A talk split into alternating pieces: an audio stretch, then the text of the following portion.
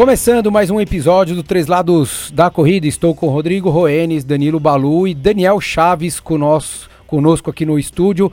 Vamos falar sobre, óbvio, uh, esse ano atípico em que se viveu, né? Já era para ele ter participado dos Jogos Olímpicos, é, tudo postergado para 2021 e também de um novo projeto que está aí na é, meio no forno, meio na gaveta, meio fora da gaveta já aberta, as coisas começando a acontecer. Seja bem-vindo, obrigado por estar aqui com a gente, Dani. Bom, prazer já tinha feito um programa anterior, mas esses dois cidadãos aqui, eles escaparam da gente. ah, né? não, os caras são mascarados. É, são mascarados. Acho que eles ficaram com medo do pace. Vamos é, falar não, total, é. é. Cachê era baixo. Cachê baixo. O Rodrigo ele não pisa aqui por menos de 20 mil dólares, então, ah, pra chegar. Então foi isso, então foi isso. Mas daí, daí dei, o cachê dele é inverso da maratona de Londres, entendeu? Quanto mais alto, mais ele ganha.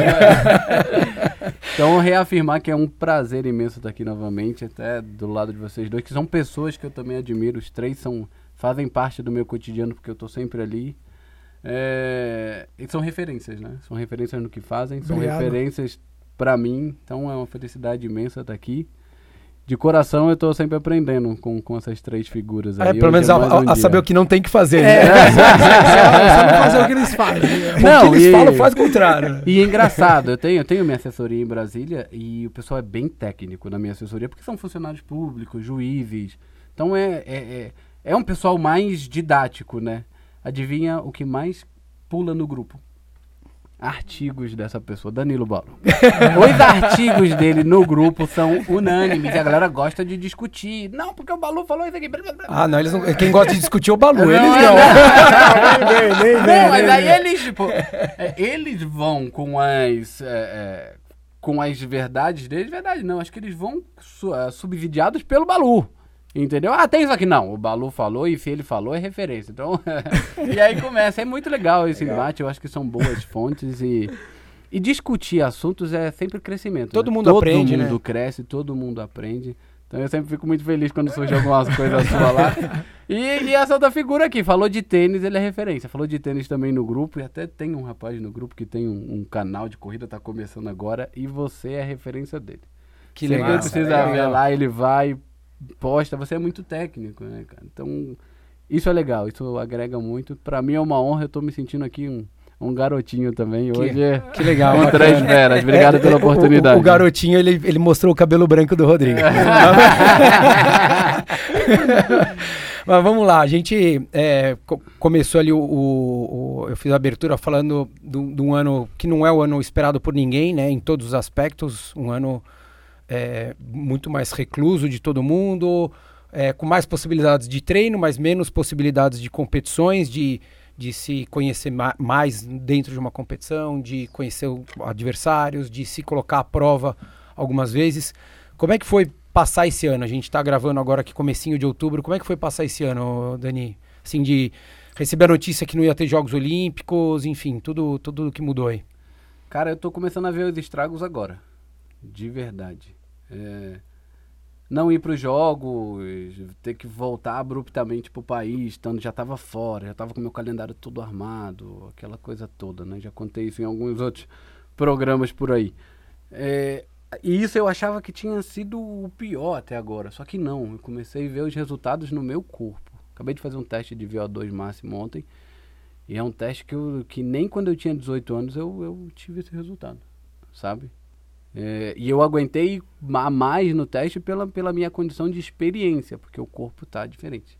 O corpo mudou. Então, estão é, começando a surgir novos estudos também fora do país, tendo em conta isso. Atletas que contraíram o Covid-19, que não foi o meu caso, estão é, com uma baixa de 15% Caramba. cardíaca. 15%. Vamos falar, a gente está falando de alguns tênis que nos remetem a 4% de vantagem, 5%. Vamos falar em desvantagem de 15% no alto rendimento, é muita coisa. Então, uh, o meu não foi o caso da, da, da, do Covid, mas foi o caso de ter ficado dois, três meses em inércia dentro de casa. Né? Ah, você correu dentro de casa, impossível, gente. Não vamos falar isso, né? Não tinha como. E E aí você saía na rua, ah, o seu vizinho te condenava. Porque você tá na rua, você é um atleta, você tem Aquele que dar olhar o que parecia que a gente falava agora há pouco numa outra gravação aqui que você saía na rua, parecia que você era um foragido, né? Todo mundo te olhando como se você né? fosse criminoso, você estivesse fazendo tudo errado, né? E aí você tem a questão de dar o exemplo. Né? Um atleta hoje é visado, a gente tem as redes sociais, então é tudo mais complicado. As marcas me solicitavam antes, Daniel, cuidado ao sair, você está levando a, a nossa marca, você está levando um pouco da gente também e a gente está comunicando que é para todo mundo estar em casa. Se você vai fazer exercício, faça em casa, não grave nada fora. Eu lembro, eu moro numa área rural, é, é, no meio da pandemia eu fui para esse local e eu lembro que eu publiquei um treino é, bem afastado, no meio da- da- da Estrada de terra. estrada de terra. E, a- e uma das marcas que me patrocinam me mandou uma mensagem, me mandaram uma mensagem comunicando que eles na- que não estava de acordo com o que eles estavam pedindo, né? Que eles estavam comunicando para as pessoas também. Então, foi muito complicado entender esse momento para mim. E aí agora eu estou tendo isso na, na pele, no corpo, né? O teste foi foi bem aquém do que eu posso apresentar. Por mais que eu tente ser otimista, é, é complicado. Eu hoje estou com, com um peso que não é meu. Eu tô com eu tenho 60, 62 quilos no meu auge. Eu tô com 68. E, e vocês que estão aqui pessoalmente, vocês podem olhar. Eu não tenho corpo de 68. Eu me olho no espelho e falo, não tenho 68 quilos aqui. E aí é a massa magra, é, é a hipertrofia da musculatura. Então, tem todo um trabalho agora a ser desenvolto, que a gente pode estar falando que, porra, eu desenvolvi nos últimos 4, 5 anos, que eu vou precisar ainda para frente voltar, retornar, vai ser um trabalho mais a longo prazo agora. Então eu tô começando a ver o efeito pandemia na minha performance agora, nesse momento. É, e, e não, é, não é simples, né? O, o- quanto você tem de altura, Dani? 172. 172. É, é bem parecido com o que eu tenho. Tenho um 174, 75. Também chego, óbvio, cada um nas suas proporções, tá? Não tô me comparando com ele, mas só para mostrar. Eu também chego em prova a 61, 62 e agora eu também tava com bati 68, 69. Caramba. Cara, se a gente pensar é 10, 11, 12% a mais de peso, Peso. é uma insanidade para um amador É. né? Porque o amador você fala, ah, tá bom, vai, tô correndo aqui a 4, tá mais sofrido. Antes eu fazia mesmo, mesma sensação, mesmo pulso, tudo a 3,50, 3,45. É, e na hora que você coloca isso pro profissional, é o que te coloca dentro de uma prova ou fora. Ou com não, é ne- não é nem. É, é pode largar na prova ou não pode. A gente não tá nem falando se vai disputar para ganhar ou não. Né? É uma insanidade a gente pensar nisso. 2 quilos já faz uma baita diferença. Se a gente falar de 6 quilos, muda muito. Muda e muda muito também na condição máxima de oxigenação, né? A gente está falando que pra gente é muito importante você ter um VO2 alto. E o peso interfere diretamente nisso. Né? O Balu pode falar melhor aqui pra gente sobre, sobre esse tema, mas é, é. Chega a ser surreal. Você tá no, no nível que eu tô de treinamento, porque é, acaba tendo a experiência, né? O fator experiência conta muito nessa hora. Então eu consigo levar um treino falando de tempo normalmente, mas a minha condição para alcançar aquele tempo é diferente. Eu tô com, com 7 quilos a mais, a minha função cardíaca está diferente. É, não, Eu é, é muito mais sofrido, mais, né? né? É, Porque assim, o, o calendário ele parou, né? Muita gente tentou retomar o, o treinamento, o tanto que deu, né? Mas sem prova é outra história, né, cara? Por exemplo, Compromisso obvi- é outro, comprometimento ali do dia a dia, né? Tóquio, isso é claro para todo mundo. Você tinha. é, você já tinha acertado outras provas que foram canceladas, ou tirando, tirando de novo, tirando o Tóquio. Você tinha provas que Programadas? programadas? na- Todo o meu calendário já estava Já tava programado, programado. já. Eu saí do país dia 10 de janeiro já com o calendário pronto. montadinho e de Já repente. tudo, Ah, ia pro ia Quênia, né? Ia pro Quênia também, ia não correr ia? a meia de Lisboa no início do mês de março. Março. Foi cancelada. Depois ia correr a, maratona de Londres, logo na sequência. Eu ia repetir Londres esse ano. Foi cancelada. Nós tínhamos uma, uma meia maratona que provavelmente seria o Rio, ah, por um contrato que estava até bem legal, estava se formando bem legal, porque eles me queriam na prova como uma prévia olímpica. E eu ia para o Quênia depois dessa da prova de Londres, ia para o Brasil, ficava duas semanas, ia para o Quênia, fazia toda a preparação lá, voltava para correr a, a meia maratona do Rio dentro da maratona. Uhum. E aí ia com o time Brasil já direto pro Japão. Que a nossa viagem dos maratonistas existe um pouco, pouco antes, antes, né? do, do, do bloco principal. Então já estava tudo programado. Eu ia ficar no Brasil realmente duas ou três semanas até voltar dos Jogos Olímpicos. Tudo foi cancelado. Tudo, tudo, tudo.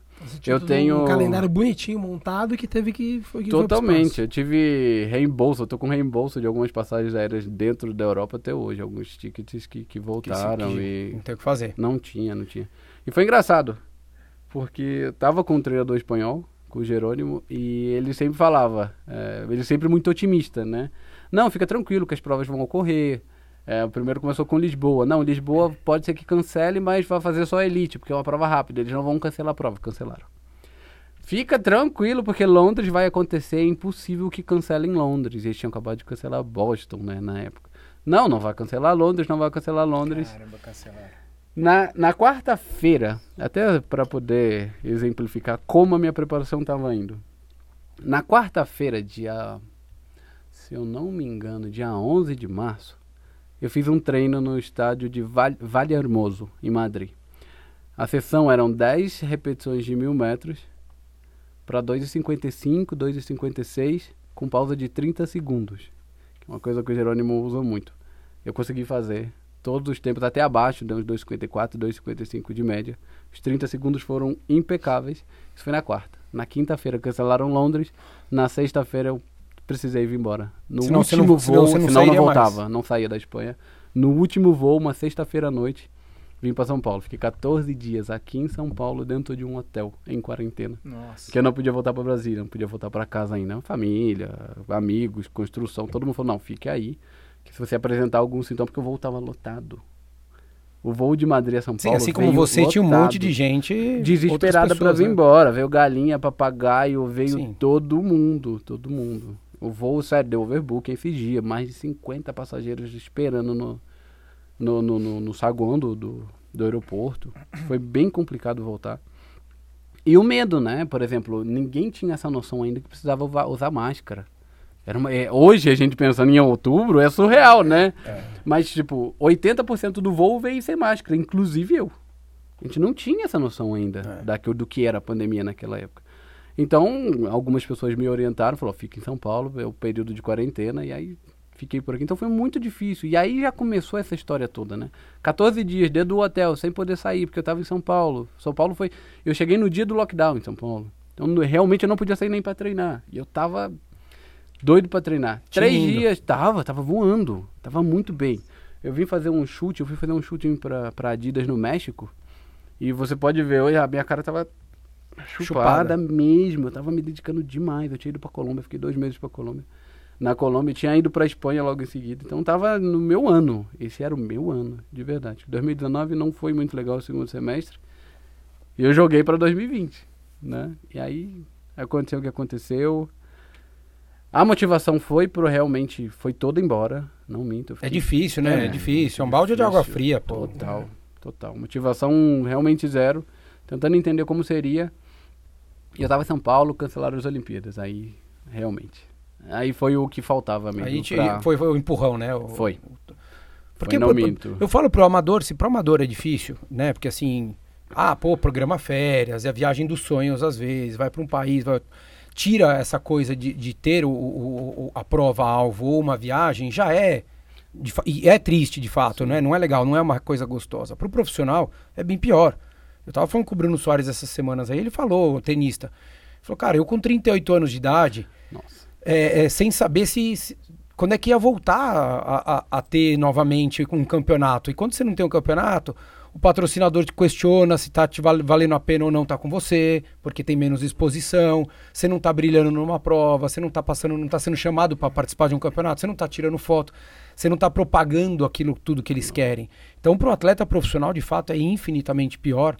Porque perde isso, né? Você perde o poder que você conquistou, né? O fato, pô, o Daniel foi o primeiro a conquistar o índice olímpico, né? Brasileiro. Daí você fala, pô, que legal, Daniel, Adidas, tá, tá, né? Acaba, Acabou. acaba, acaba. né? E daí Acaba. você se motivar sozinho é muito difícil, E a né? gente, é, quem é atleta sabe, isso não dura mais que dois anos, né?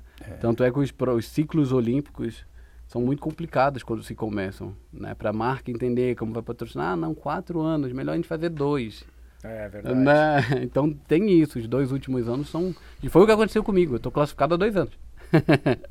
E como é que você vê? Basicamente, e, né? E É como é que você vê essa, como é que você vê essa, essa coisa de tanta gente correndo bem, voltando algumas competições, até de pista, que nem tive aí recorde Cinco dos mil. 5 mil.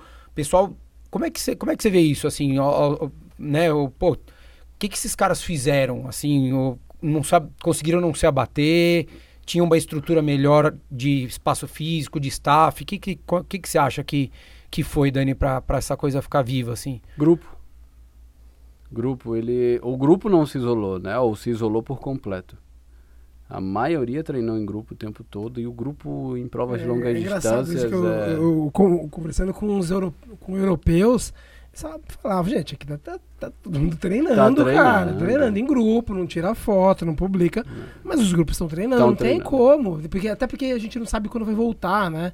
Naquela época era mais incerto ainda. Então o cara não pode falar assim, ah, não vou treinar. Não. O não cara tinha essa treina porque assim, não, não tinha cancelado o, o Tóquio ainda. Todo mundo treinando em grupo, só que sem, sem, sem o E público ver. E a gente tem um problema aqui no Brasil, né? A densidade demográfica do nosso país é incrivelmente grande. Não dá um cara lá do Rio Grande do Sul e treinar comigo em Brasília. É diferente, né? Do que o cara que mora na Espanha treinar com o cara que mora em Portugal. Ou... Eu vi muitos eu tenho muitos amigos holandeses por ter morado lá algum tempo. E todos eles se reuniram e fizeram provas. Tanto é que homologaram um recorde eh, eh, holandês de 5 mil metros na rua, 5 quilômetros na rua no meio da pandemia. Chamaram um coordenador técnico da, da federação, a federação topou, porque que a, a federação lá ajuda os atletas, e fizeram 5 quilômetros, 13 e 23 no meio da pandemia. Recorde holandês. Teve recorde europeu dos 5 mil metros. O, o, o Jacob, né? É, A família dele é o treinamento dele. O, o- a mãe, o pai são os treinadores. Os dois irmãos são ótimos, são corredores, e ele é um Os três estiveram até no, no- junto com o Kipchoge lá no, no, no Viena, lá, né? Exato. Então, assim, a família treina junto, então eles não tiveram esse problema. E pra mim é o grande exemplo do, do cara que veio de uma pandemia muito forte. Mas, pontuo uma coisa. É, em provas rápidas, tudo bem, até 10 mil metros. Mas em provas longas a gente vai começar a ver esse déficit. Acho que já viu um certeza. pouco até agora em Londres, né? Muito. A gente pode falar do Eliud. Eu nunca vi ele tão aquém de forma como eu vi. É, ele nunca E você morou com ele, né? Você- Você, maratona. você morou com ele, você teve uma história diferente ali, Sim, né? e conhecendo ele até das provas. A gente, eu na transmissão chamava a atenção sobre isso. É muito difícil você ver o Eliud atrás. Ele tá sempre puxando o bloco, ele tá sempre coordenando muito bem os pacemakers e ele tava assustado, sem saber como fazer. Obviamente, o percurso judiou um pouco deles, né? Eram 19 voltas para a direita. É complicado, né? E é o sentido anti-horário até Anti-horário. da pista. Não é um sentido que você corre na pista e está acostumado. Então, é um deslocamento diferente. Tu- Isso pesa. Mas eu não vi ele tão em forma. Ah, você olhava algumas vezes e ele não estava com aquele sorriso característico dele, aquela expressão relaxada. Ele estava tenso na prova. Isso tem muito a ver com treinamento, não foi 100%. Ele não deve ter, ele não, com certeza ele chegou ali pra largada sabendo que ele não estava perto do que ele poderia. E hoje, sendo atleta, eu consigo te falar. Daniel, vamos correr uns 10 mil metros daqui a quatro semanas. Eu me preparo e fico bem. Vamos correr uma maratona em quatro semanas. Impossível. Se você me der 12 semanas, eu ainda vou pedir 16. Vamos dar uma negociada. Vamos dar uma negociadinha. Tem isso, e tem muito isso. Então, mesmo quem começou a treinar para um 10 mil no meio da pandemia para cá, chegou bem, porque teve tempo. Mas quem começou a treinar no meio da pandemia para maratona não chegou bem, não tem como. Ô Daniel, é, você falou, você conseguiu voltar para o Brasil ali no limite. Se por alguma razão você não conseguisse voltar e tivesse que ficar lá, sabe por quanto tempo? Coisa que aconteceu com o Thiago Vinhal, o triatleta, Uhum. ele tá lá. Ele ia estar no- na esquina da Plaza Maior ali no chão, com um cobertorzinho. Você acha que, que se fosse por um fazendo- período mínimo, a, a tua condição, é, fisicamente falando, rendimento, seria diferente da de hoje ou não mudaria muito? Por de repente você poder ficar com o grupo, e- É. até em num, num eventual caso, como Não, aconteceu mudaria totalmente. Eu estava em Londres. É porque eu recebi o convite para correr Londres agora. A minha escolha foi de não correr no início, foi por causa do frio. Eu já corri na Inglaterra algumas vezes nesse período do ano, eu sei que é muito frio. Então quando o meu agente falou em Londres, eu já, a primeira coisa, eu falei, olha, é muito frio, eu prefiro Valência. que eu que já conheço, é mais ane- ameno e eu tenho um tempo para treinar, porque eu fiquei dois meses inerte. Inerte, mesmo. Então você vai pra Valência. Você vai pra É, Valência. tem algumas questões que estão me impedindo o no- de no- afirmar que agora que eu vou para Valência. E O nome delas dele tá lá, é- no field, é isso. É um controle sanitário. a prova fez um baita controle sanitário e o governo espanhol tá, tá muito em cima da prova nisso e a gente tá no Brasil. Pico da pandemia, só Verdade. isso. Então tem um controle sanitário, tem uma questão nacional que tá me impedindo hoje de falar, eu tô na prova. É porque, é, porque de repente também não adianta você ir pra lá e ficar 14 dias no hotel lá, porque aí você perdeu tudo que você treinou, né? Não, não tem como, não tem como, né? é uma coisa impensável. Por exemplo, Londres levou os quenianos num jato particular. Botou todos os quenianos dentro do jato, quatro dias antes entraram na prova. Eu não vou ter isso de Valência. Né? Eu, eu não tenho nem o hotel em Valência praticamente. E o hotel é uma bolha. Né? Londres fez uma bolha. Valência acredito que vá fazer também essa bolha sanitária. Mas imagina, você vai, eh, sai do Brasil direto para a bolha sanitária e você chega lá com Covid. então tem tudo isso e eles estão tomando essas precauções. Então hoje eu estou impedido de falar que eu estou na prova por essas questões sanitárias e que fogem totalmente ao meu controle. Mas você tá otimista pra ir? Tá confiante que Eu você vai? Como atleta, eu não posso estar diferente, de verdade. Eu vivo disso. É, Eu vivo de apresentar o resultado. Eu tô doido pra correr, eu tô doido pra fazer alguma coisa de novo. Só que a realidade não, não condiz, né, com a minha expectativa. De verdade, a realidade do país ainda hoje fora, tanto é que a gente pode ver, são poucos os voos que estão permitidos e os que estão são para cidadãos de dois países, né? Não são cidadãos nacionais brasileiros para poder viajar para fora. Quando Salvo seria a Valência? Dia 6 de dezembro. É, você fala começo de dezembro. A- Sei, até lá, Daniel, se vier, se vier a acontecer, você acha que você chega numa condição o- 80%, 90% eh, da tua capacidade de rendimento? Ou chega a 100%? É isso que a gente está estudando agora. Eu já estou num nível de treinamento legal, mas, é, por exemplo, ontem, ontem eu fiquei ciente do que eu preciso baixar o peso, né, para ter essa melhora no rendimento. Então, eu acho que dá para chegar a 100% sim, até pelo nível de, de treinamento que a gente está. Hoje o meu treinador eu- é uma grata surpresa. Eu sempre quis treinar com esse cara. Eu sou fã dele como atleta e como treinador, que é o Adalto Domingues. E eu tô a cada dia me surpreendo mais pela capacidade dele entender eh, não só do corpo humano, mas do atleta, a cabeça do atleta, saber A leitura que ele faz que ele- completa, é né? Total, como, onde forçar, porra, olha, não posso forçar hoje aqui. Cara, e aí, como é que foi? Sabe, Uhum. Lidar, ele tá no jogo. É. Ele não é só aquele cara que escreve um papel, te dá e, e vai lá, segue. Não, ele tá no jogo contigo, ele tá dentro. Então, isso me dá muita confiança de chegar a 100%, porque é o 100% que eu posso apresentar. Uhum. Não é nada além dessa da, da extraterrestre. Eu não vou lá para correr 2,6, 2,4, não vou. Mas eu posso ir para correr 2,8, por que não? Hoje é é o meu 100% hoje, hoje seria isso. Então, acho que dá para alcançar. É, eu me sinto aquém em algumas questões fisiológicas, obviamente, mas eu não me sinto aquém na motivação. Então eu estou com muita vontade e a gente sabe que, que, que um atleta e uma pessoa determinada move montanhas. E é uma parceria nova, né? Sua com o Adalto. Bem nova, bem nova. Eu, eu tenho essa vontade muito antiga, mas eu nunca, até comento isso com algumas pessoas, eu nunca tive preparado para ser treinado pelo Adalto. Ele sempre teve preparado para me treinar porque ele gosta de treinar caras eh, expressivos, que correm bem. Mas eu, pessoalmente, Daniel, a minha cabeça, as minhas atitudes, a, a maneira de ser, eu nunca tive preparado para ser treinado por um treinador profissional, né? Por um cara que, que tá ali, que você pode confiar, que deposita confiança, que você liga e fala, hoje eu não dormi bem e ele vai mudar o treino, não vai ficar, sabe? Então, Tem que fazer de qualquer jeito, né? Não, É não, um cara que vive. É diferente, é diferente. Então, eu nunca tive, então eu nunca consegui criar essa confiança com, com os meus treinadores. E eu tive baita treinadores, tive caras muito bons, posso aqui nomear alguns. Mas o Adalto tá realmente, é, é tão novo, mas tá tão surpreendente, Não, e, sabe? e fora o cartão de visitas dele. Não, isso a que é pesado, nem- né? Cara, é, é pesadíssimo. E aí todo mundo pode falar, ah, é, no meu caso, né? Eu, pô, ele fez o Marilson ganhar duas vezes em Nova York, isso é esplêndido. Não. Pra mim isso é só um complemento. O que o Marilson correu na meia maratona, 59,32. Gente, É insano. É insano. E o que o cara fez pros Jogos Olímpicos, ele foi quinto. Quarto em Londres, 2011. Quinto, quinto, Quinto, quinto. quinto, Ele quinto, perdeu quinto. o quarto da linha de É chegada aí. pro É, MEB. é no finalzinho ali. E o Meb E- falou que foi de. Eu já falei isso aqui, né? Que ele- o Meb, numa entrevista, falou que ele olhou o Marilson, viu que o Marilson estava muito mal. E ele só pensava: tem, tem, eu passo o Marilson, se tem um antidoping, é, eu ganho a medalha. Ele ganha a medalha. Então, pra exato. ele é o quarto ou quinto. Pra ele é, É, quarto. quarto. Quase Porque- terceiro. Tendo- Quase terceiro, Possibilidade de é. terceiro. Então, assim, é impressionante o que o cara fez e, e é impressionante o que ele fala, né? Aí tem uns bastidores da preparação do Marilson que aí você consegue fazer um, uns parâmetros da minha preparação e eu fico muito motivado com isso porque as semelhanças são grandes, eu gosto muito disso, sabe? E você só teria isso com o cara, né? Com o treinador falando.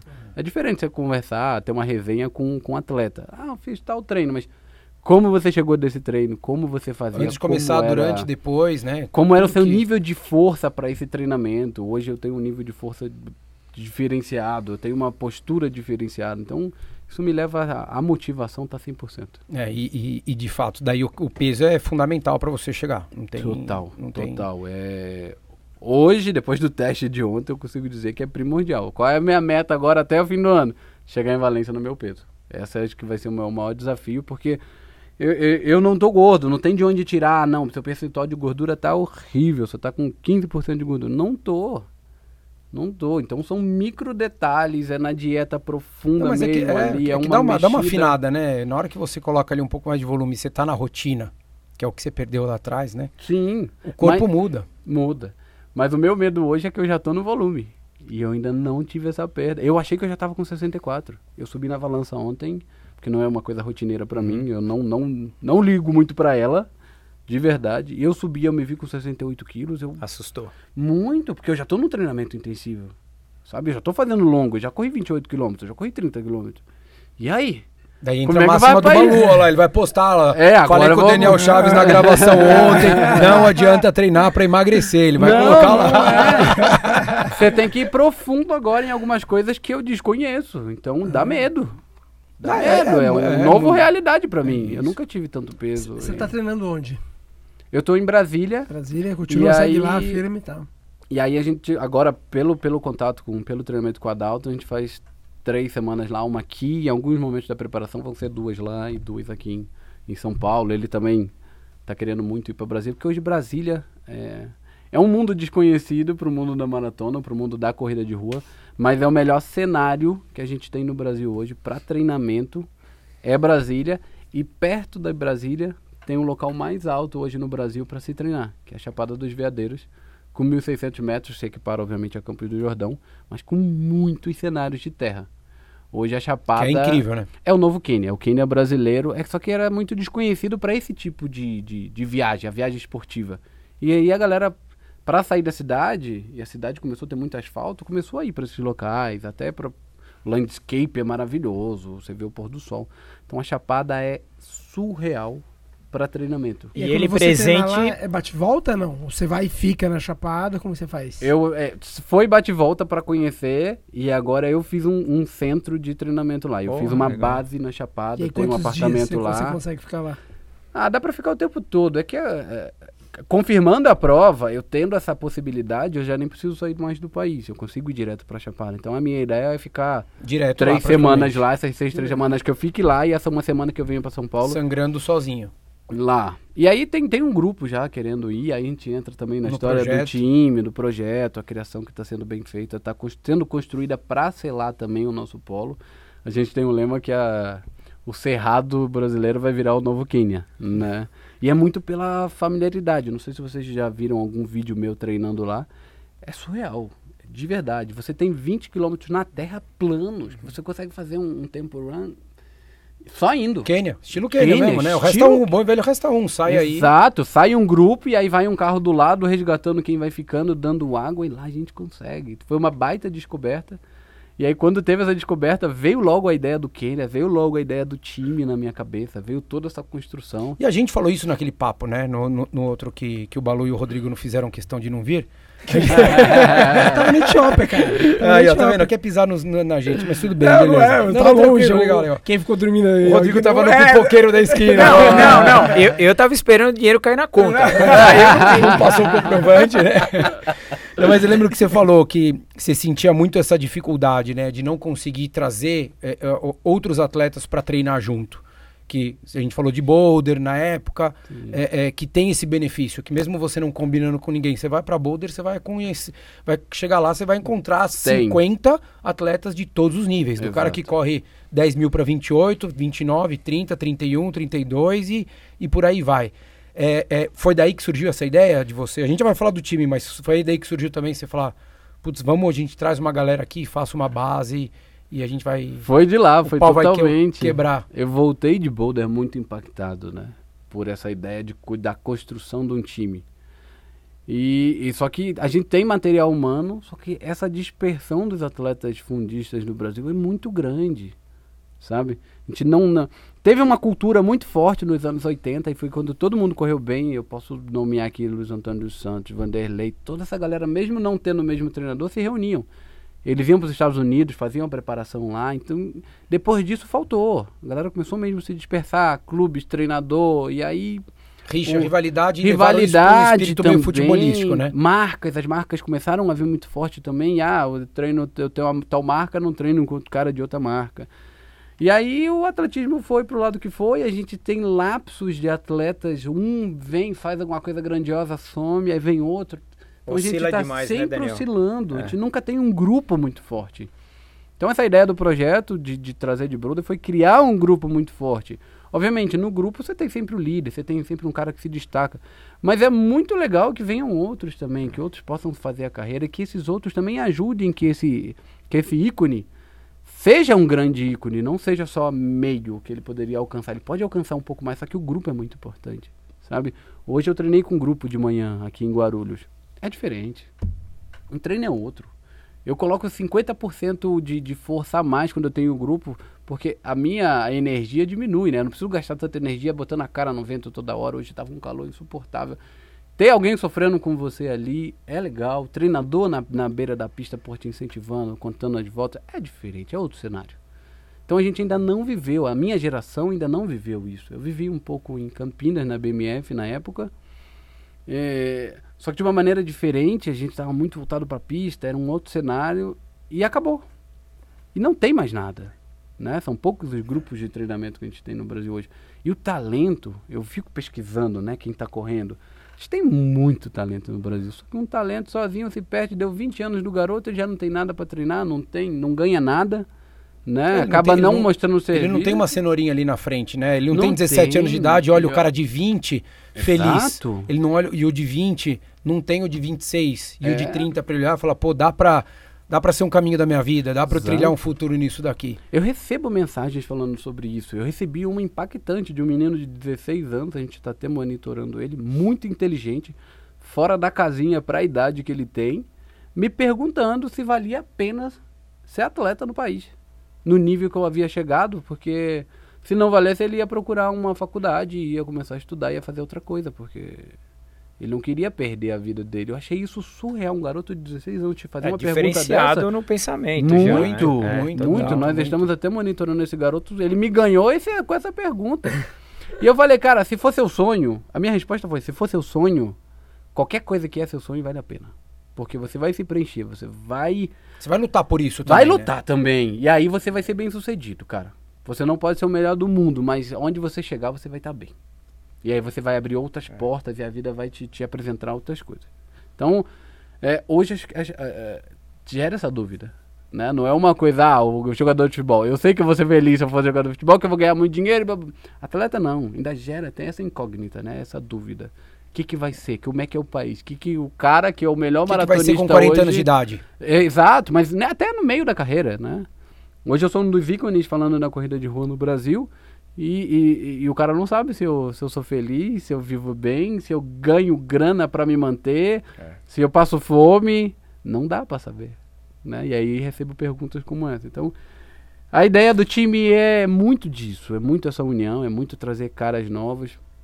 É, o time tem um lado feminino também, tem um time feminino. Já nasce com um time feminino e a gente parou pra pensar, e aí, vamos chamar quem? Não tem. De verdade, não tô menosprezando as meninas que estão correndo, eu acho elas. Mas vai convidar. Ah, eu treino com fulano de tal, não posso, eu tô no clube tal, não posso. Não tem. Que, que, o, qual qual o, o, o, o mote do, do, do- do, grupo? Vamos explicar para Explica qual é o projeto, qual, qual a ideia do projeto. Bom, a nossa ideia é, é- é- Iniciamos com oito atletas, quatro homens e quatro mulheres. Nossa ideia é que façamos training camps durante o ano. Eu sei que é difícil nesse primeiro momento juntar todo mundo, vamos botar uma casa, vai todo mundo morar junto um ano. Eu sei que é difícil. Tem atletas, por exemplo, no masculino que já tem família, tem filho, tem rotinas. Então o que, que a gente pode fazer? Qual foi o pensamento? Vamos treinar, é, fazer alguns momentos que se reúna para provas chaves. Ah, vamos correr uma maratona em abril. Beleza, galera, vamos, vamos reunir. Vamos fazer fevereiro, março e abril junto? Dá para fazer? Dá para fazer. Tipo, precisa se abdicar também de algumas coisas. O atleta, a vida do atleta que tem, tem, Hum. tem sucesso é isso. É isso. Então a gente vai fazer, é, a ideia é que esses training camps, e dentro desses training camps a gente começa a comunicar também a marca. As marcas vão ser comunicadas nesse dia a dia. É, vão ser mais ou menos alguns, obviamente que não atrapalha a preparação. Vai ser muito profissional porque é o Adalto que está comandando. O Adalto é o treinador-chefe. Então é um cara que cobra muito do profissionalismo. A gente vai ter uma equipe filmando, vai ser parecido com um reality show. É, não, show. Não, não, mas sim, vai mas- ser um reality do treinamento, não tem nada a ver com um show. documentário. Né? É um documentário, vão ser feitos vários documentários. É, no meio desses treinamentos, vão fazer, faremos algumas inserções dos patrocinadores. Já tem bons prospectos. É, e hoje a gente tem vários CEOs até de várias empresas que, tão, que nós estamos comunicando, contactando, que gostam de correr.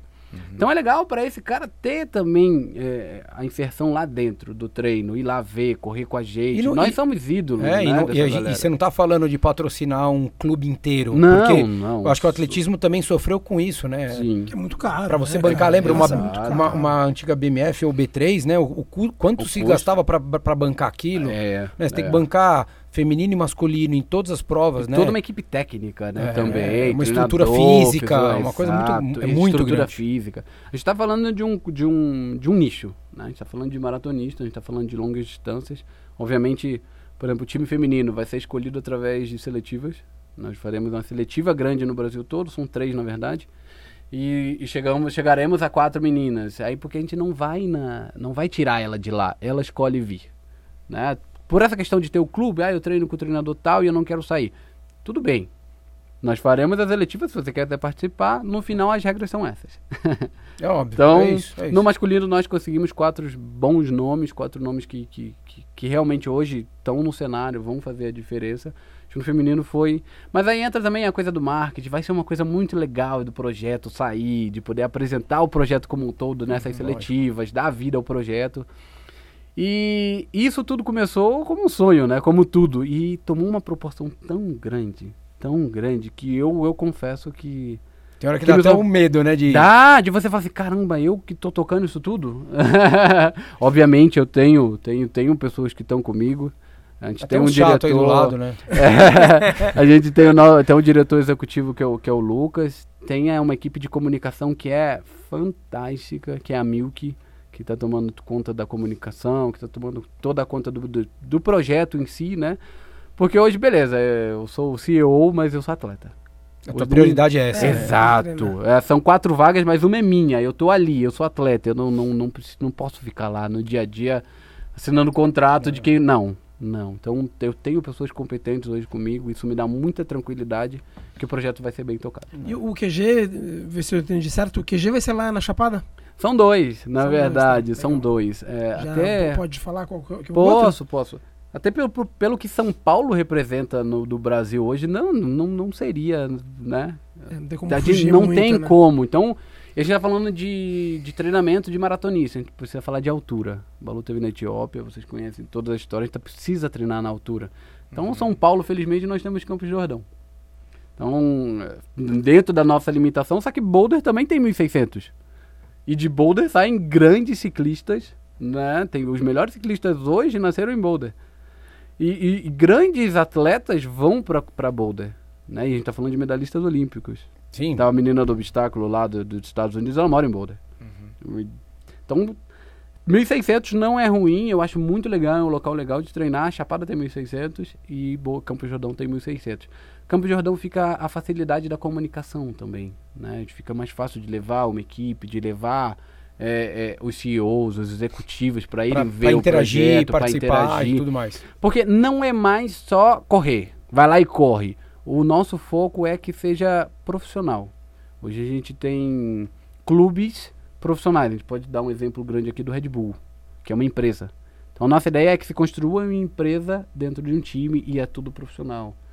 Todas as nossas ações vão estar voltadas para isso, para esse público, para as grandes empresas, o que a gente pode gerar de retorno para as empresas. Não é só mais aquele marketing estampado na camiseta, não, mas como a gente pode gerar retorno, ingressos para as empresas. Nosso pensamento está muito nisso. É, não ser só um trabalho voluntário, voluntarioso. A gente não quer receber nada é, dado. A gente quer fazer um trabalho Pra que bem seja bom pra todo mundo, né? que seja bom para todo mundo, que seja bem feito, que também dê retorno para a gente ali no dia a dia, no treinamento, e que nós formamos novos campeões, que a gente possa colocar de novo o atletismo de fundo, que é o que a gente gosta, que tem potencial. Gente- vocês têm noção que nós temos um recorde mundial da maratona? E as pessoas esquecem disso. Nós temos uma medalha que para mim é de ouro na maratona em 2004. A gente teve o Marilson, a gente teve Paulo e Solonei chegando de mão dadas no campeonato mundial, sexto e sétimo. A gente teve Luiz Antônio, a gente teve uma Ah, galera e for- fazendo se for pra mundial trás de também, né? revezamento. Zequinha, Joaquim, Zequinha, aí de provas menores, né? É, então, mas, Mas- mesmo você, você pegando os, o- o- os- os que não estão em provas tão longas, né? É questão de, às às vezes, a gente entender isso daí e falar, poxa, vamos fazer um time que vai servir de exemplo. Porque às Sim, vezes o cara vai treinar, exato, vai treinar para ingressar numa meia, né? Numa prova de fundo, numa meia, uma maratona, mas ele vê que fala, pô, não é a minha, mas a minha, a minha é 1.500. Mas- E daí o cara vai lá e migra para isso, E né? Pode ir, exato. Então essa é a ideia do time, é um resgate realmente do atletismo nacional, com novas métricas, com, com conteúdo, com geração de conteúdo, porque a gente está vivendo isso, não adianta fechar os olhos para isso. Hoje o que vende é mídia, o que vende é, é, é um trabalho mostrado, bem feito, bem mostrado, bem executado. Então a gente tem os training camps, tem a mídia, tem Instagram, tem, tem tudo isso envolto. Diz que tô bem empolgado com isso, Tem- porque o projeto usar, engloba tudo, usar. né? Tem que usar. Resumo, você voltou de Boulder com a ideia de montar o time, de, pô, vamos, vamos trazer uma galera para treinar junto. é, e a gente já falou aqui em, em bastidor em outros dias que você tinha uma vontade de fazer uma equipe e não fazer só o treinamento e né, não só a visão individual do atleta, mas também trabalhar todos juntos e fazer provas em equipe, que é o Equidem que o Balu adora, ama de paixão. É, é um sonho que a gente também já tem. O Balu já até um dia falou: Poxa, vamos fazer uma equipe nossa, com ouvintes e tudo mais. Cara, qual, qual é que é dessa do Equidem? Explica pra todo mundo, é uma prova em revezamento, enfim, super tradicional no Japão. Vai ter isso no projeto de vocês? O projeto é baseado nisso, né? E o legal é que eu comuniquei, a gente falou disso já tem bastante tempo, Bastante né? Nem lembro tempo, quando cara. foi a coisa. E é um sonho. E é, não é uma coisa nova, não é uma coisa de, de momento. É um sonho meu de ter isso. Eu fui pra. Eu fui no Ekiden de Shiba, 2008. A seleção brasileira tinha um convite para participar no Japão. E na época eu, eu era um dos primeiros do, do ranking brasileiro. Me convidaram, eu fui. Experiência totalmente nova, eu amei também. Que como o Balu aqui. Quem conhece, quem vê, quem gosta, quem sabe da história do Equidem, se apaixona. Porque não é só correr.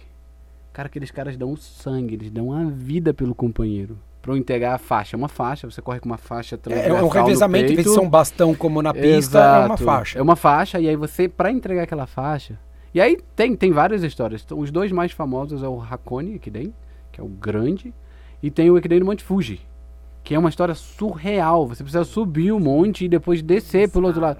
E aí você vê as- a- As os atletas, inte- as descida. cenas, descida. eles se jogam pra entregar a faixa o mais rápido possível. É surreal.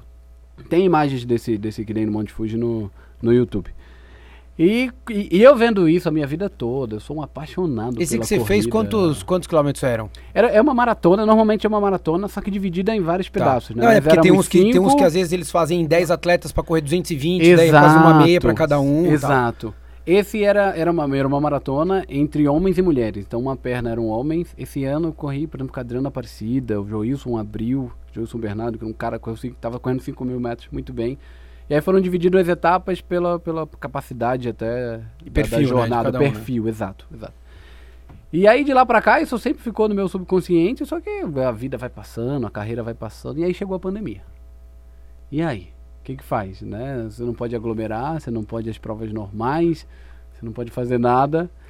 Pô, vou montar um time de Equidei, porque eu acho que é o futuro. Eu acho que o futuro das provas vai ser isso. Porque o que, que é o Equidei? É um grupo correndo. E a gente vê aqui em São Paulo que tem muita assessoria esportiva, né?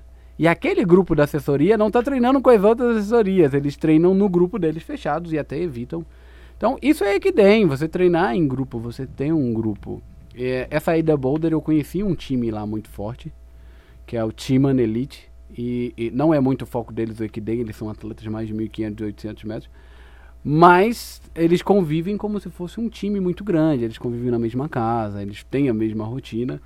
E quando eu quis trazer isso para cá para o Brasil, era um projeto que eu ia começar depois dos Jogos Olímpicos, então tá na data, né? Porque os Jogos já eram para ter acontecido. Acabou, acabou há duas semanas praticamente. né? Exato, então tá na hora já de lançar o projeto, porque o treinamento para a Olimpíada é árduo. Não dá para você pensar em nada além, né? Eu tinha um casamento para fazer, eu falei, não, vamos vamos postergar, vamos fazer depois. Eu tinha coisas para fazer na vida que uma Olimpíada te toma tudo isso. Eu escolhi ir para fora do país no início do ano para treinar para a Olimpíada. Então esse projeto era pós-Olimpíada. Não teve Olimpíada, o cenário chegou. É, essa questão da não aglomeração veio muito forte, né? Então bora mudar o cenário. Bora montar esse time, vamos comunicar esse time como um time de Equidem, vamos fazer que, que que esse time compita, que represente o Brasil quando as portas estiverem abertas e ir para o Japão competir.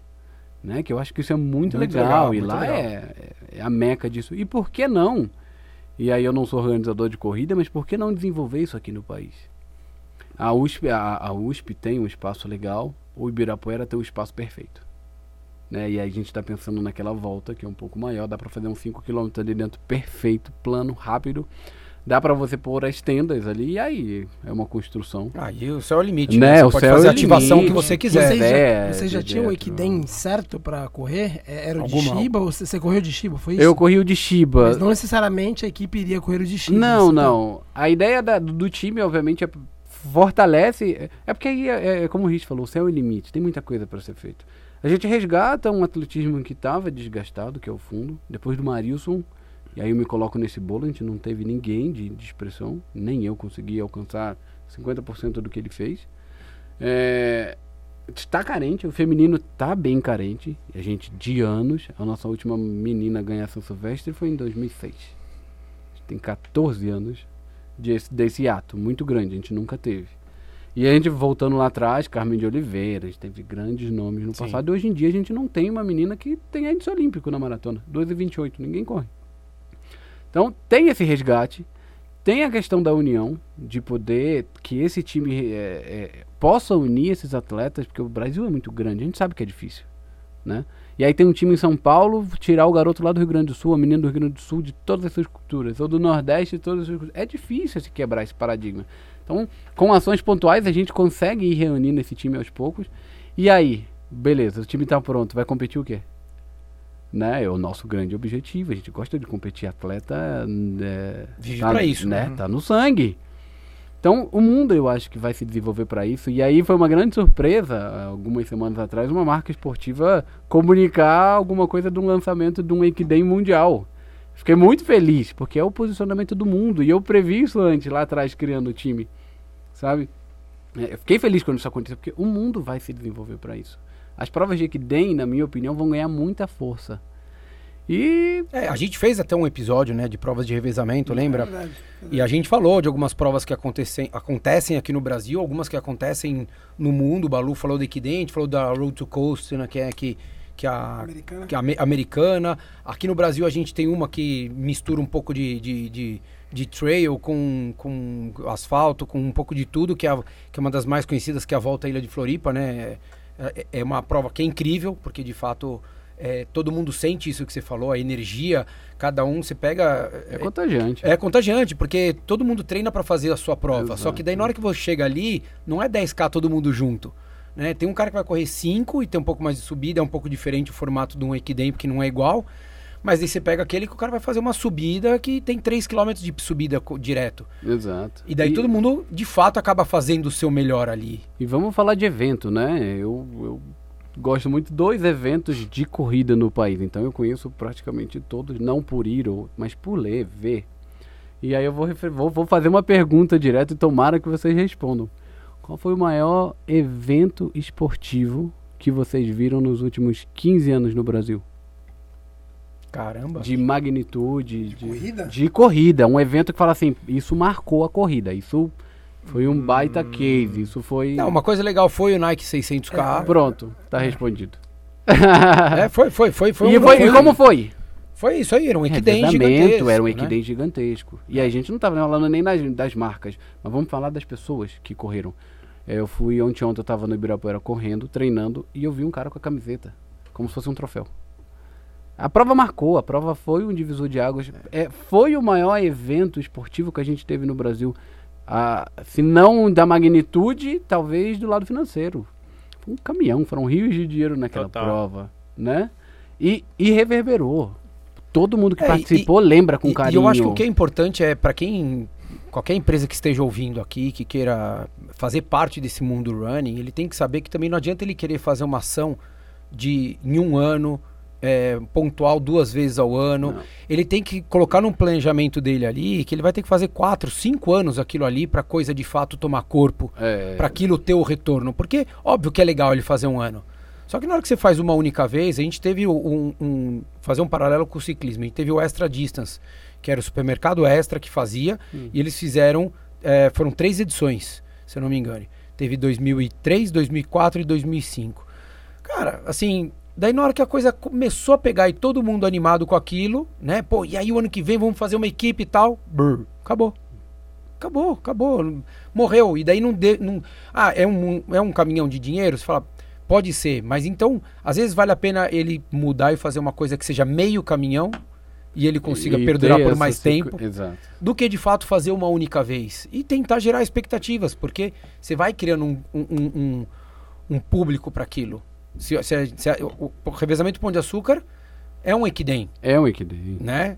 E É, a prova mais, uma das mais antigas do Brasil de É a revezamento. maior prova da América Latina. Exato. Só que assim, precisa renovar É. né? Assim, não é por mal, muito legal que continue acontecendo, né? Deveria ter acontecido agora em setembro, mas assim, precisa renovar, porque tá sempre Rio de Janeiro, São Paulo, Fortaleza, tal, as mesmas pra, mesma praça, o mesmo formato, o mesmo tudo. E na hora que você chega com uma proposta diferente dessa de um Equidem, Claro. cara, ativações diferentes, local Tudo. diferente, tudo diferente, você traz o. Sentido. É, é, é dar um novo sentido para o que já está muito comum. E a gente está falando de um novo normal. Então, é muito plausível falar de um, de um novo conteúdo, de uma nova maneira de apresentar, de uma nova maneira de fazer isso virar comercial. E a gente está falando de, de saúde, né? Hoje todas as empresas estão focadas no quê? Na saúde, pandemia, que o seu funcionário fique bem. O que é melhor para o funcionário ficar bem? Qual é a precaução maior? A saúde. E a gente leva isso para dentro da empresa, a coisa começa a ficar corporativa. Né? Ter a empresa dentro do Equidem, ter a empresa dentro da competitividade. E aí gera uma coisa da, da competitividade com outra empresa. Né? Aqui a gente trabalha no mesmo ramo, é, eu posso ter um faturamento menor que você, mas eu te ganho lá no Equidem. É, e é uma coisa, uma brincadeira saudável, né? Acaba sendo é um- é uma maneira de ter exposição, né? E aí eu vou trazer o, o evento, o exemplo do Japão. As grandes marcas, a Honda tem um baita time de Equidem. Né? As marcas têm isso lá. As empresas a- apoiam o time de Equidem deles. É um orgulho nacional. Então a nossa ideia é que o nosso time vire um orgulho nacional. O nosso time E continue... que inspire outros, né? Com certeza, eu tava falando disso essa semana, eu adoraria. E eu tenho certeza que vão nascer outros a partir disso, de outras marcas, de outros patrocinadores. E, e- e isso faz o ambiente crescer, isso vai todo mundo para o mesmo caminho e a gente volta a ter a competitividade, porque quando se é competitivo, tem mais qualidade. Né? Tanto a sua quanto a minha, do, do, do outro, do, do, do C, do B, do D. É Então, todo mundo cresce. A nossa ideia é essa. Nós somos realmente eh, não pioneiros, porque a gente já teve outras iniciativas, mas nesse momento, fazendo um pouco diferente, nós seremos os os primeiros, mas com o sentido de inspirar. Até se puder ajudar na criação de outros, a gente está totalmente aberto. Mostrar os caminhos. eh, que não foi fácil chegar. Realmente, hoje eu apresentei o projeto para quem está comigo. Né? Quem acreditou em mim como atleta e que tem esse sentido dentro das empresas, Lógico. né? Do, do, do esporte, quem conhece o esporte. Então eu fui direto nessas empresas. Mas a gente está abrindo o leque de uma maneira tão agradável de que está ciente de que outras empresas também querem participar desse movimento, né? Então, dentro desse, desse leque, tem concorrentes dessas empresas que vão estar com a gente que não podem estar com a gente, obviamente, por uma questão contratual. E podem querer desenvolver um e, time. E podem querer desenvolver outro time. Então a coisa cresce muito para todo mundo. Não é uma Vai se coisa puxando só. pra cima, né? Exato. E aí quem ganha com isso? O esporte, a modalidade, as mundo. pessoas, As marcas, todo, todo mundo. mundo. Os meios de comunicação vão poder comunicar mais, vão ter coisas melhores para se comunicar. Em vez de falar do Eliud Kipchoge que tá lá no Quênia, por que não falar do Do Daniel Chaves, do que tá aqui. Albertinho da Silva que tá aqui no É Brasil? isso, é isso. A gente começa a criar ídolos. A gente começa a criar nome, a gente começa a criar bagagem, lastro. Daqui a pouco o Albertinho da Silva vai estar competindo com o Eliud, porque ele ganhou moral. Ele tem maneiras de subsistir e de treinar. A gente vai começar a comunicar um duelo de um brasileiro com um queniano. Quando isso foi possível? Né? É isso aí. Então, é isso. essa é a ideia. O time, ele nasce... Ele nasce numa perspectiva... ah, Do de um- desenvolvimento individual, mas também como um time. como mais com todo de um time e, e para o esporte. Hoje Eu estou olhando muito hoje pelo, pela modalidade. Entendeu? Não é um, é, um, é um sonho meu, mas que daqui a pouco eu sei que eu vou sair. Eu não, não tenho carreira é, eterna. Daqui a pouco eu vou sair disso aqui e o time vai continuar, todos os times vão continuar. Eu quero dar força a esse movimento e É eu acho que esse é o momento mais oportuno possível. O seu sonho é que em 2021 já, já tenha uma participação no Equidem.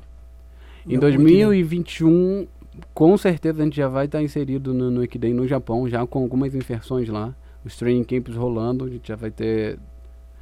gente- Em 2021 tem um plano de dois training camps e duas seletivas nacionais para a inclusão de outros atletas dentro do time.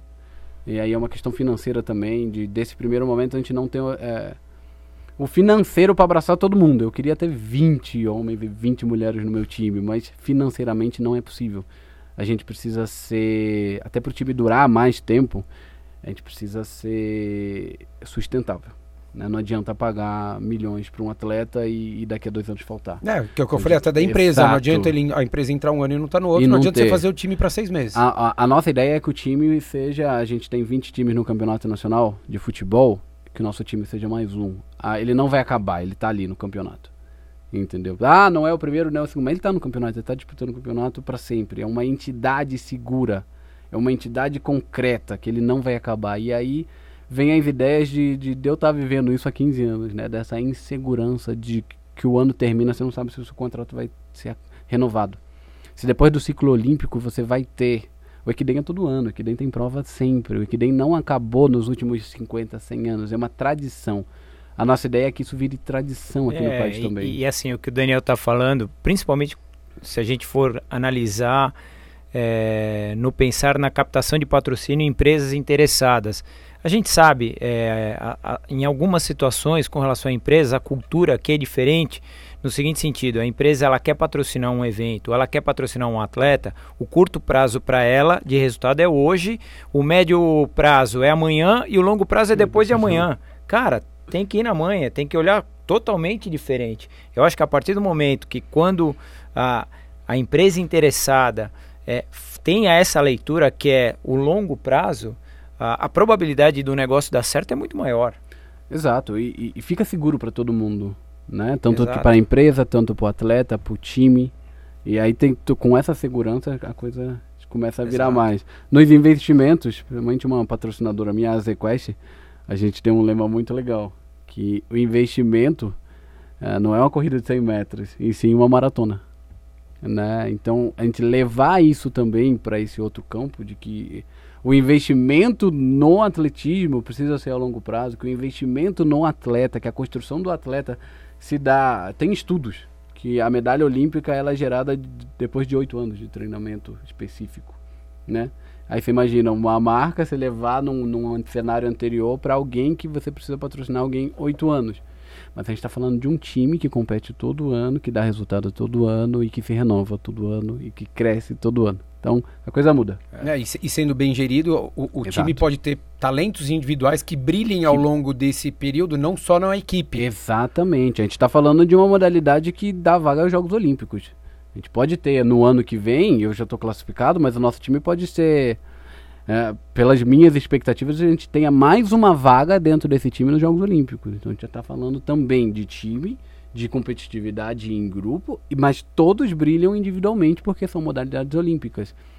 E o Equidem acaba virando daqui a pouco, na, no- na minha visão, uma modalidade olímpica, como a gente teve agora o cross country inserido nos Jogos Olímpicos e de revezamento. E o triatlo em revezamento também. o triatlo em revezamento teve. Então, Ah, é, legal, o, né? né? Vai. o mundo está caminhando para isso e a gente só está começando. Até porque é um formato muito mais dinâmico, né? Assim, a gente ama, a isso, gente né? ama a corrida, mas cá entre nós, a gente ficar duas horas assistindo uma Exato. prova onde é o mesmo corredor correndo o tempo inteiro, Exato. é, é uma É, coisa. não, meu sacal. E, e tem a questão do país, né? Muito legal. Assim, ah, a gente tá competindo contra É, os o, cara, o cara pode não gostar do sei lá, não tem empatia com o Daniel, né? Mas, Mas tem é, empatia com o João da Silva. Exato. Tem com o Com a Cleiton, seleção tem brasileira. com, Não. com o Paulo, com qualquer um que seja, É, né? seleção, né? É, exato, né? E tem isso, a gente tá, tá representando o país, né? Tá levando a bandeira. Que legal. bandeira como um todo, a bandeira pessoal, a bandeira do time, a bandeira do país.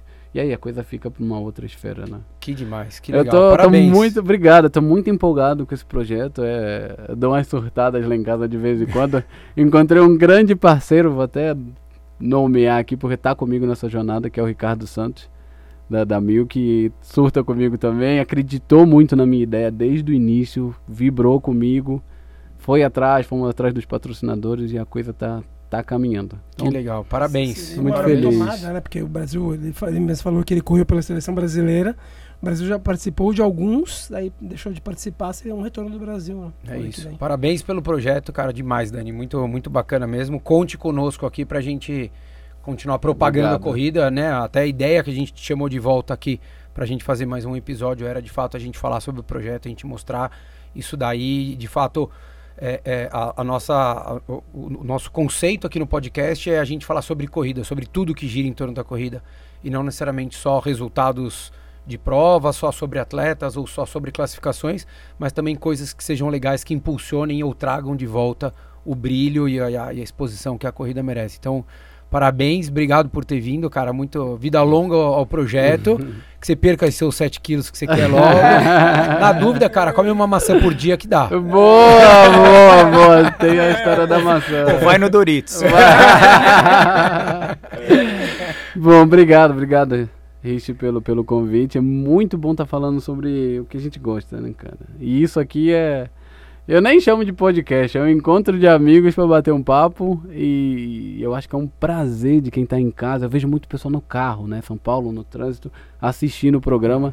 E eu acho que é um imenso praze- prazer para vocês também estar ouvindo essas feras aqui. Todas, toda semana tem alguma coisa diferente, alguma É, coisa legal, nova, cara, né? Muito legal. E tá vindo aqui apresentar o projeto, realmente é um imenso prazer. Obrigado pela oportunidade, obrigado pelo tempo para me ouvir. Imagina, E disponham sempre, cara. Acho que o Legal. projeto tem, tem uma capacidade de mudar vidas, mais que tudo. Vidas que precisam disso, que são os atletas, vidas que se inspiram por isso, que, que são quem é, que é quem gosta, e novas vidas, né? Talvez a pessoa não se interesse pelo cenário que é a maratona, que é a corrida, mas se interesse em correr em grupo, que se, que se interesse em estar com os amigos participando. Às vezes vai, porra, não vou numa maratona. Alguém convida porque vai com amigo, vai e corre. Então esse novo cenário, esse novo time, esse Equidem, gosto.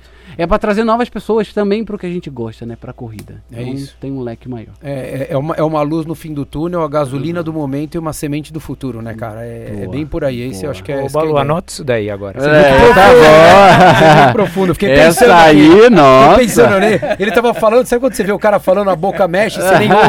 Eu preciso concentrar, preciso concentrar. Mas Legal. é isso aí. Obrigado, parabéns. Valeu, Balu, valeu, Rô. Espero que, que todos tenham gostado. A gente vai trazer bastante informação desse projeto do Dani aqui, ele com, com o Lucas Nakaya. É um chato mala aqui, mas às vezes ele atende a gente, então vale a pena. Valeu, Lucas. Obrigado também você. Obrigado, Cado, nesse projeto. Vamos, vamos trazer muita informação para todos. Um abraço. Valeu.